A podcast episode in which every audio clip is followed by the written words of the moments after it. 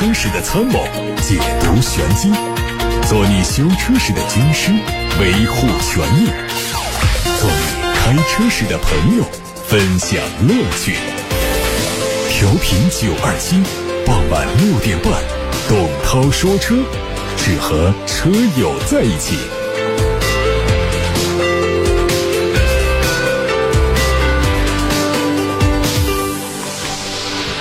各位好，我是董涛，欢迎在六点半到七点半听董涛说车的直播。看新闻，继哈弗、魏、欧拉、长城皮卡、坦克和沙龙六个子品牌之后，长城汽车可能会迎来第七个子品牌。据长城控股电子招标平台显示，长城汽车正在进行长城汽车轿车品牌渠道形象设计项目的招标工作。从公告中的轿车品牌字眼来看，长城轿车业务可能会以单独的品牌形式来运营。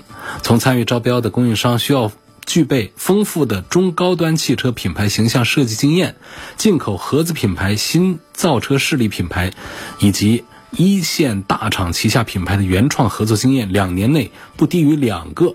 这些信息来推测的话，轿车品牌大概率会主打中高端市场。有消息说，此前担任欧拉品牌营销总经理于飞将会接手轿车品牌。不过，长城汽车官方还没有对此消息做出回应。海外媒体发布了新款奔驰 GLE 的内饰照片。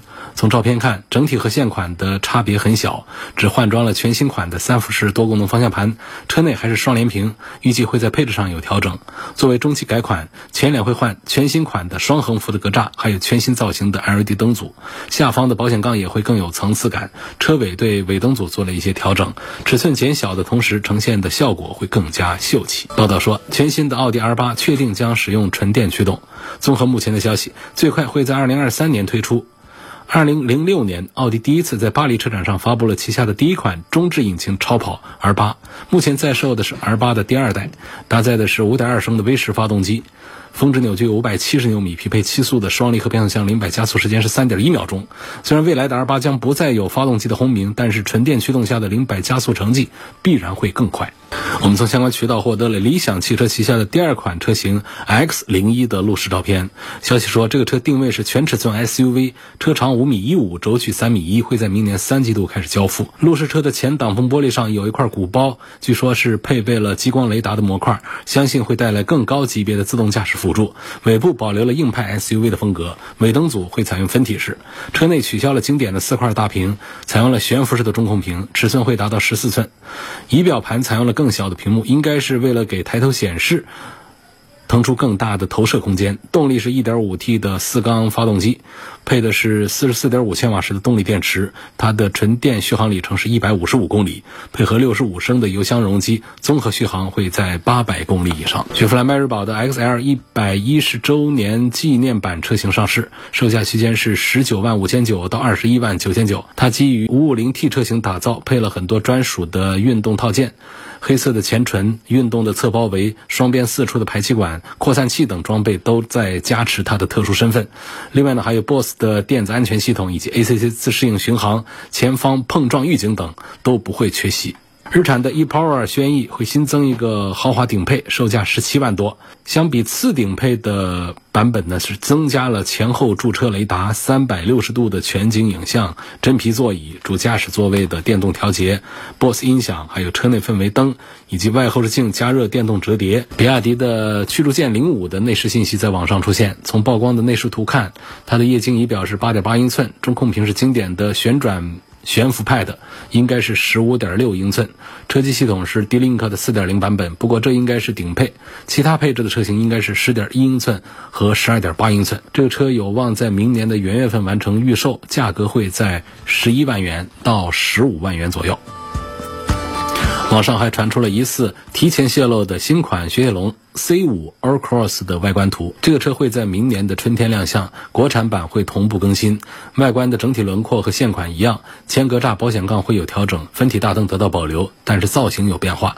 结合此前的路试照片，除了轮毂造型变化之外，尾灯和后杠都会做一些调整。作为中期改款，动力会和现款保持一致。长安欧尚的全新 SUV Z6 会在明年四月份举办的北京车展上开启预售，推出燃油版和插混两个版本。从申报图来看，前脸是无边界的设计，大灯组造型修长，整体看上去和长安的 UNI 系列非常接近。车尾造型饱满，尾灯组是倒置的七字形，搭配的是四出的排气，有非常强烈的运动感。这车定位是 A 加级的 SUV，车长四米六九九。预计用的动力是 1.5T 的发动机。最后关注的是广汽传祺的全新 SUV。从图片看，路试车的侧面造型和传祺的 GS4 非常相仿，推测可能是传祺的一款概念车的量产版，定位也是紧凑级的 SUV，会继任 GS4。据了解，量产版会使用最新的设计，而且还会承载新的技术路线。官方表示，这款车会在明年的四季度量产，年底之前上市发售。各位刚才听到的是汽车资讯，接下来呢，大家可以把感兴趣的汽车话题、把选车用车的问题发送到直播间来，热线电话打八六八六六六六六，可以跟坐席员简单的沟通之后，人工留言到直播间。另外还有董涛说车的同名微信公众号，也可以留言说话。今天的第一个问题呢，回答昨天有位朋友就已经提出来了。这是一个技术方面的话题，可能比较枯燥一点，因为有朋友啊很细心，发现呢，我们常规的一些大批量生产的非豪华品牌的就非性能车呢，常常是刹车盘上那个刹车钳呢，钳子，刹车卡钳在前面。就我们从侧面来看一个刹车盘的话，上面不得有一个刹车钳嘛？刹车钳有的是红色，有的是别的颜色。呃，这个钳子呢？它有的是在盘子的左边，我们叫它在盘子的前面；有的在盘子的右边，我们叫它在这个刹车盘的后面。就是发现呢，非性能车、常规车呢喜欢把刹车钳放到刹车盘的前面，而一些性能车呢会把这个刹车钳放到后面。问这两个有什么区别？哪个好一些？昨天我就看到了这个问题啊，这个问题要跟大家简单的聊一下，就是现在我们很多的，呃，包括。入门车型呢，都已经配上了刹车性能更好的前后碟刹系统。过去啊，呃，都是讲这个前面是碟刹，后面就给鼓刹就可以了。现在很多都是几万块钱的车，前后全上碟刹，呃，这个就是已经是下沉了很多了，这是个好事儿啊。那么，这个刹车前到底是在前面好还是后面好？从性能上讲呢，这个区别并不是那么的明显，但是我们确实看到了一个分水岭，就是到了性能车呢，你常见的是刹车钳放后边啊，我们的普通车呢，刹车钳喜欢放前面。我们分析一下它们的区别原理啊，前置的刹车钳，它的这个力是向上的，刹车盘的力是向下的，这两个力量相互对抗的时候，比方说在前轮上的刹车效能是远远大于后能的。刹车的时候，车头就容易出现点头、推头这样的一些作用，就是刹车钳在前面，但是它的灵敏度确实是会比较好，也是有好有坏吧。那么刹车钳在后面的时候呢，它就是刹车钳向下发力，刹车的时候呢，车头也在向下运动，所以整个的呢，两个方向的力可以使得车头得到一个平衡。所以因此呢，从这个角度上讲呢，你说这到底是哪个好些，哪个坏些呢？其实区别它不是那么的明显啊，就是对于性能车来说，一方面希望车辆的重量能够尽可能的靠向中间，这是一个总体原则。所以大多数性能车呢，它会在刹车卡钳的这个布局上呢，会出现一个前轮靠后、后轮靠前的这么一种做法。但是呢，这个卡钳呢，你会注意，它也不会是在正三点钟或者是正好是九点钟的方向。它在布置的时候啊，布置这个刹车钳的时候，它还得考虑转弯的时候车辆的重心偏移、转移的问题，就是可能提到更深层次的叫配重的一个问题。就是如果说前轮的刹车钳放到靠最后的位置，那必然会带来最大的重心转移。所以呢，就有一些车的前轮的刹车钳呢，会稍微的是靠后面，但是它会偏上一点或者偏下一点。那么偏下的摆放呢，显然是可以有效的。降低车辆的重心，自然就成为这个性能车厂家们会做一点这样的一个选择。你要深度来分析的话，在性能车领域里面，这些都是成立的。但是呢，在我们非性能车，尤其我们平时开车根本就是正常的一个城市用车这种情况下的话，其实，在刹车盘上那个刹车钳放到哪儿，它的刹车效果的区别啊，我们作为普通车的车主根本就是。感受不到的、体验不出来的，我们就可以忽略这个问题，它们之间的区别了啊。好，下面陈先生问：哪吒的电动车啊，价格在十到十二万左右，我不记得具体是哪一款，请问它这个车的性能怎么样？哪吒汽车现在目前已经上市的有三个产品，呃，最便宜的那个呢是 N 零一，并不是指这个，这个主要是几万块钱的，除了它的行业定制版贵一点之外，然后呢后面有这个 V 和 U，啊 V 呢尺寸要小一点，U 的尺寸要大一点，所以我估计这位朋友应该是指那个 U 哪吒的 U，因为哪吒的 V 呢，它的基础价格呢一还是集中在六七万块钱的车，当然它也有。顶配、高配的，像什么网约定制版那个上十二万，我估计这位朋友应该指的不是这个这种配置的车，所以呢，应该就不是 V。所以呢，根据排除法，我认为这个朋友看的是哪吒现在目前已经上市的、卖的最贵的、尺寸最大的一款紧凑型的 SUV。叫做哪吒的 U，它的价格呢就是从十万块钱起步，最贵的呢也能标价标到十七八万上去，所以中间段位的呢就是十二三万的这个产品应该是指的这个。说这个车它性能怎么样？电动车我们主要指它的续航的性能以及。提速的性能，这两点是大家比较关注的。这个哪吒的车呢，它不讲究提速的性能，不像我们有一些二三十万、三四十万的车，动不动给你来个四秒钟、五秒钟的提速，搞得像超跑一样的。这种经济型的电动车呢，它甚至连续航都没有办法说往高处来拼，所以它的这个电机的。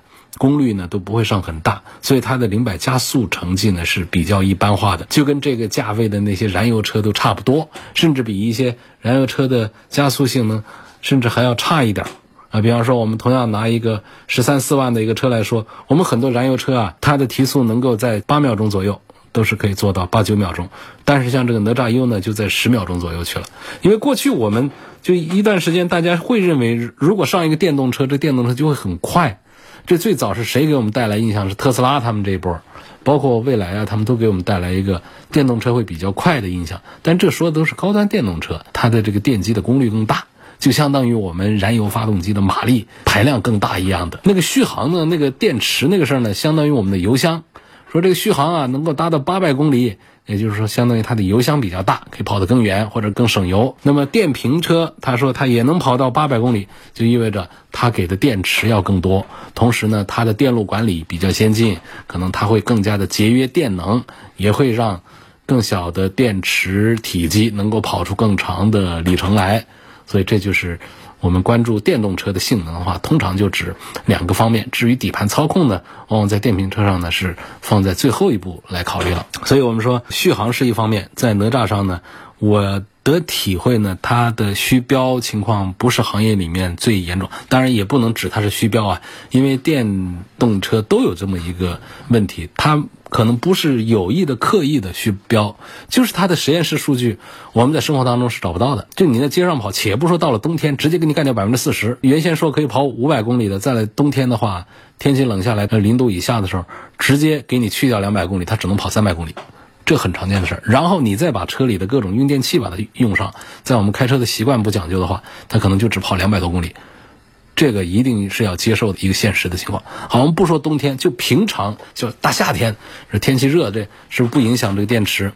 那标称的五百公里，也很少有谁家说真的可以跑到五百公里。城市的这种路况下呀，包括用电器啊，车上坐的人不同啊，驾驶习惯不同啊，它都会导致我们的实际里程会低于它的标称续航里程，跟我们用手机是一样的道理。手机电池都给你标的有几天，可是你现在的智能手机有几个说是不每天充电的呢？极少数可以隔天充电。因此，就是说这个哪吒的车呢，从续航来讲呢，在行业里面，我觉得做的还是可以。就是它的实际里程，我们通过试驾体验呢，跟它的标称里程的差距不是最大的。第二个呢，就是它的呃提速的这个性能表现呢。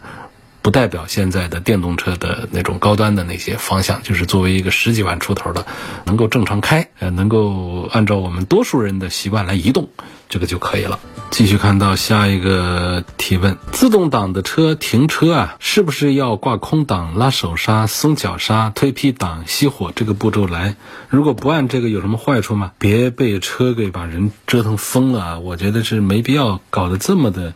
严谨。我在节目里确实讲过有这么一个流程，这个流程我觉得多数是通用于在坡道上停车，大家讲究一下。为什么呢？防止我们停好了车之后熄了火之后啊，车由于一个重力的一个作用呢，车有一个溜坡的一个势能，这个势能带来的力呢，就通过车轮呢传导给我们的传动机构，传动机构那儿又咬着就背着力，次数多了，时间长了，会对我们的机械结构有损害。这说的是坡道停车，平路停车，大家别成为一个负担了。就是你习惯怎么停，你就怎么停。坡道的做法跟大家说一下呢，进一步的了解到这个原理，知道这个原理之后呢，我们在平路上不按这个规矩停的话，也不会错太远。说为什么说我们停完车之后，最好是先推到这个空档上去呢？就是在空档的时候，我们让这个车轮子跟咱们的传动机构啊，跟这个发动机这一块给分开了。这个时候，我们把手刹给拉起来，起到作用是把车轮给制动了。那么就把这个势能给控制住了。这时候呢，我们把脚下的脚刹把它松开，车子就不会动。我们推到 P 档区，然后变速箱这儿也不会背着力。这个时候我们再熄火，这个背着力的这个事儿完全是由刹车来承担了。我们的发动机、变速箱机构就不会背力。所以从这个原理上讲，在坡道上上坡还是下坡停车，我们都应该这么来做，会保护车辆。但是平路上就不用了，停车。推到档位熄火走，怎么方便怎么舒服怎么来。接下来要看到的一个话题呢，是问到了小鹏的 P7 和比亚迪的汉 EV 应该怎么选？这两个车之间如何选，确实困扰了好多人。从同价位的车型对比来说呢，同样价格的汉 EV 呢已经是顶配的高性能四驱，那小鹏 P7 呢是一个后驱的长续航。那么汉 EV 呢动力性能更出色，那么小鹏 P7 呢续航里程更加出色。在功能配置上呢，这个汉 EV 呢也是常规配置很全，但是它缺乏高级的自动驾驶辅助。那么在小鹏 P7 上虽然说配了硬件，但是需要额外的开通付费，所以购车成本也是更大。呃，需不需要这些功能呢？看自己的需要。那所以说。这是难分上下两个车，包括在空间上也是一样。说看乘坐空间，似乎是汉 EV 更加出色，但是呢，在储物空间的数量上，这个小鹏的 P7 呢，它更加出彩。包括它提供一个前备箱，这是很有超跑范儿的一种搞法了。所以这两个车在性能上、呢，配置上其实是很难一定分出一个胜负上下来。所以最关键的就是在外观内饰上，我们能看出一些区别，可以帮助大家做一些选择。比方说汉 EV，它代表的是。传统车企的那种造车风格，就是它怎么带设计的意思进去，它的豪华感和审美它都没有跳脱现有的框架。那么小鹏 P7 呢，它带来的是更加具有科技属性的那种感觉，包括那种超跑的范儿啊，都带了在身上。所以这两个车之间，你适合选谁？就从这个外观内饰上，我刚才的这呃一个评价来讲，应该是可以一目了然。如果比较年轻的朋友，可能我会推荐小鹏的 P7。要更多一点。有问这个道达尔的油跟中石油、中石化的油有什么区别？道达尔的油基本上都是从中石化、中石油进货过来的。那么后期的加工能力呢？它可能比不上中石化、中石油，但是差距也不是那么大，基本上也不会有什么影响。关键它的价格在国内呢是处于最便宜的那个行列当中，性价比很高。所以我觉得从性价比角度来考虑的车友们还是可以考虑一下中华道达尔的这个牌子的油。刚才有朋友还问到了关于 2.0T 的宝马叉一这个车应该怎么选的问题。比较粗暴简单的讲，就是推荐它的顶配了，因为它 1.5T 的低配确实是动力弱一点，2.0T 的它也不是说就多大马力，起码这个车上呢得有一个最基础的这么一个动力，在2.0一百九十多匹马力的这么一个水平。但是呢，它的两个 2.0T 的版本上呢，它的配的变速箱是不一样的，顶配的是一个匹配的非常完善的八速手自一体，相对于它的次顶配呢，贵一万多块钱，多了一个八速的手自一体。我认为这一万多块钱就该花。它的次顶配呢，用的是一个七速的湿式的双离合的变速箱，所以这一万多块钱来为这个八 AT 来买单，我觉得就是恰当的。更何况呢，还不仅仅是一万多块钱买到一个八 AT 了，一万多块钱呢。我说的这个价格，可能还是说的咱们的优惠过后的一个价格了。它的实际的标价呢，区别会大一点，会有个三万块钱。它的顶配上还可以买到一个适时四驱，这一个四驱呢，总还是要值一些成本的。其他的那些舒适配置啊，像抬头显示啊这些东西，我觉得倒是不重要。但总体上呢，还是要多一些这样的小的配置。因此，我是觉得宝马叉一呢，就是比较简单的选择，买它的最顶配比较划算。一位姓王的网友问：我的这个标致三零一两脚油门就会降档提速超车到四千转左右，我大概会跑两公里左右，每天这样弄两次对车辆有影响吗？经常喜欢暴力的地板油的几脚深油门踩下去，变速箱会自动降档。然后来超车，这样开着玩是吧？这个当然对车辆还是会有一些影响，也不用担心就把它马上就搞坏了。但是时间长了，包括我们的这种让这个变速箱急降档，它对变速箱里面的金属部分的这个摩擦磨损，还是要比我们平和的开法是要更大一些的。包括我们急打方向，我们过减速带不减速，包括一边转向一边是踩着刹车。进弯道等等这样的做法，对于我们的悬挂、底盘、刹车体系整个各方面都会有磨损的影响。做的不多的话，你体会不出来。你是一个长期喜欢这么开的人，你这些换悬挂、换刹车，包括换机脚，包括变速箱坏、发动机要修，这种时间长了肯定要比其他人要多一些的，因为这都是民用车，它没有那么高强度的设定给你，你又开的那么的爆裂，它就容易坏。更何况，就算是赛车级别的，它做了特殊的强化的，在赛场上这些车也是特别容易坏的。一般它都不是讲耐用性的，它只追求的是把这场比赛能够跑好。所以说，我们这些车呢，就是平时开车啊，民用车最好是不要多次的这样来揉腻它。我们少数有时候有这样的动作，倒都不要紧，不用担心说这几次就把车给弄坏了。毕竟车也是铁做的呀。下面有一个朋友问到，轩逸的 ePower 这个车怎么样？也没有特别厉害吧，它就是个增程式的一个电动车，跟那个理想 ONE 差不多的个意思了，就是驾驶感受跟一个普通的纯电动车也没什么区别。跟电车比，它不用充电；跟油车比，它省油起步快。呃，市区开呢没问题，起步加速快，堵车也不增加油耗，不担心积碳。但是长途开呢，它还是一个增程器的发电，电动机的驱动，它表现就比不上那些电麦呀、iMD 的那些混动车了。一 w 二的轩逸，它这个指导价比同配置的燃油车要贵个两万块钱左右。但是我老喜欢算一个账，可能很多人。还不认同，就是官方的油耗就是省多少？像这样的 ePower，实际的百公里油耗，估计也得一个四五个油吧。然后燃油车呢，油耗得一个七八个油吧。按照这个现在这个油价水平来算的话，就是你得开个上十万公里，才能把中间这个差价省出来。觉得真的很值得吗？就这个车，我还是觉得更适合网约车用，因为。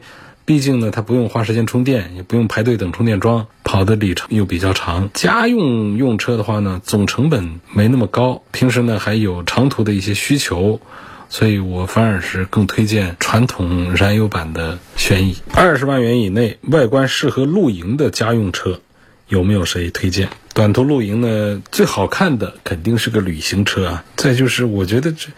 露营一般的家用车，把这个后排的座椅放倒，能够在车里躺着睡一下，或者说我们后备箱里面带着帐篷，在外面露营一晚，这个跟车的关系似乎也不是那么的大啊。我觉得就是我们的普通的两厢车、三厢车，带个帐篷啊，带点烧火做饭的东西，露营一下，这些任务都可以完成。但如果一定要解决那种在车里露营的这种感觉的话呢，还是得是大个儿的。旅行车或者说大个儿的这种 SUV，尤其是 MPV，座椅能够灵活的调节的，不上房车的话，起码得上一个大个儿的 MPV，才可以在里头过夜啊、露营啊，稍微的舒服一点。再看下面有个问题：奔驰的 C 二六零跟宝马的三二零对比，你更推荐谁？日常代步，偶尔商务。商务的角度，一个奔驰的标还是要比宝马的标呢，在商场上要显得有档次一点点的。所以，而且这个现在的 C 级呢是越做越大。那我觉得从这个角度，我可能会推荐 C 给你多一点，但仅仅是从这一个角度。但是从总体上的驾驶感受讲呢，呃，反正对比开过这两个车之后，只要不是特别的外行的话呢，一般都能够体会出来，宝马的三系驾驶感受比奔驰的 C 级是要好一点的。逍客这个车怎么样？值不值得买？当然也值得买呀。逍客这个车其实。如果不是日系品牌这几年有一些没落的话呢，其实逍客仍然会是在市场上是一款量会很大的一个产品。但是整个这个日系品牌从最早的这个和三菱呐、雷诺的整个这个联盟的这个崩析开始，一直到在中国市场上。它的产品线的一些问题，再加上现在动力总成的这个更替的问题，就是一路节节败退下来，让日产这个品牌在我们很多消费者的选车目录里面就排的比较靠后去了。其实呢，逍客这个车，包括呃奇骏这个车，整个的平台实力、产品力都还是比较强大，没有什么不推荐它的理由。我尤其讲这个逍客，从现在的尺寸、配置、价格整个体系来讲，我觉得仍然还是非常有竞争力的一个产品。好，今天就说到这儿，感谢各位收听和参与。董涛说车每天晚上六点半到七点半直播。如果错过收听的话呢，在往期节目的重播音频里也可以找到很多的信息。咱们广泛的入驻在微信公众号、微博、蜻蜓、喜马拉雅等等各种平台上。